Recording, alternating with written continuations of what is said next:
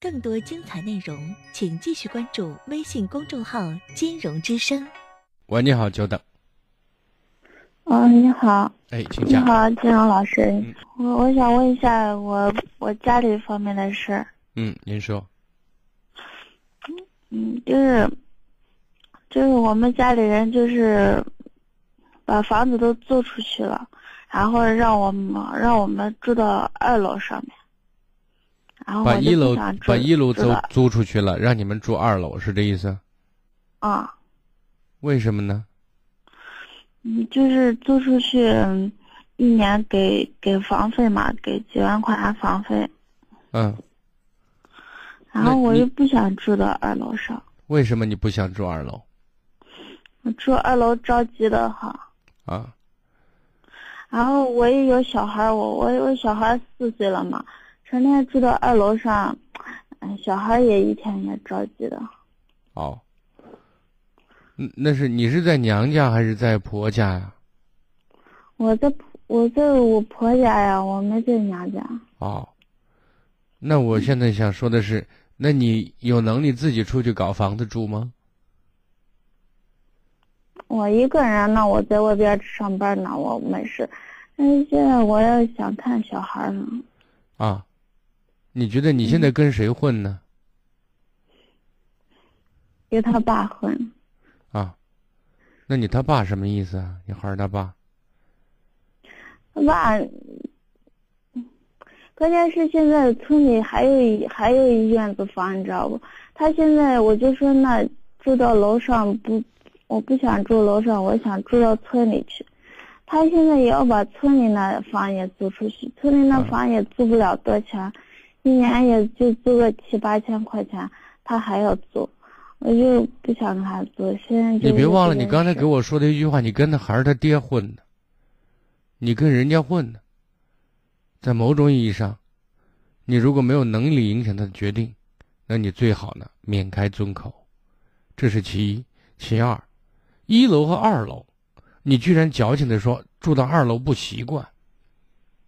家里人也不傻，为什么租房子赚钱吗？因为很需要钱吗？你你要是那需要钱，那他出去上班赚钱，那人家家里要那没有房子，那问题是有房子，人就是这样的，怎么省事儿怎么来的。你现在一年出去给他赚上十几万，你说房子别租了，我说了算，那你老公听你的。现在你不行吗？再说，我觉得这样的一个安排哈、不离谱也不夸张，倒是你提出这个问题，让我觉得挺不可思议的，你知道吗？没有，我就觉得我们那人都在一楼住，没人在二楼住。那他们能够住在二，让你住在二楼，应该有二住在二楼的理由吧？有没有啊？嗯嗯，咱以后哎以后咱自己有有能力了，情况好了，你哪怕不租呢，一二三楼你全住，你上下来回跑都可以。现在呢，你你没有能力去驾驭这件事情，你非得要这件我。也不是没有能力，我出来上班，我一个月我也能把自己养活了。他又让我回家看小孩，那你说孩子，你看我要去上班，对不对？嗯孩子是你们两个的。我现在想说的意思，这件事情不是一个原则问题，知道吗？你为这件事情让家里不开心，跟老公吵架，或者跟公婆关系闹得很僵，不值得。你的明白我的意思啊？他不是把你家里有六层，把你罚在最高层去了，哎呀，我感觉让我住到二楼跟坐监狱一样。一楼也是监狱。嗯，那我村里有有一套有一院子房，我说这住到村嗯村里那医院房是你的吗？还是是你老公的呀？那结婚了，那不是夫妻共同财产吗？那是你公公婆婆人家留下的，人家弄的。没有啊，那我我就我就没有公公，我就我婆婆。那就是你婆婆人家，那是你说那是今年过完年盖的房，盖的房，我现在说你拿不下你男人，一切都免谈了。但是为这件事情一定要争个输赢。但是我就觉得为了一件一一年七千块钱，那七千块钱那出去上班上两个月都能赚七千块钱，啊，是把房租给人干嘛？你说的对啊，我也是这么想的。问题是你婆婆跟你老公不这样想啊？你跟你老公沟沟通的好吗？你跟他能说到一块儿吗？啊说？不到，你结婚几年了？结婚六年了，都六年了，你跟你男人说不到一块儿，你觉得问题在哪里啊？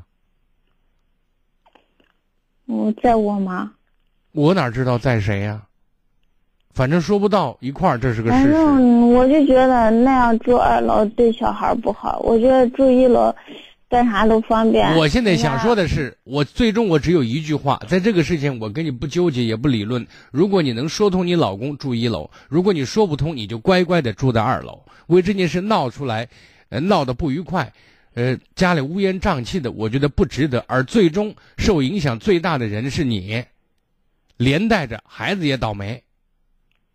所以呢，能说通最好，说不通就忍着，别吭声了。这是我的意见。再见。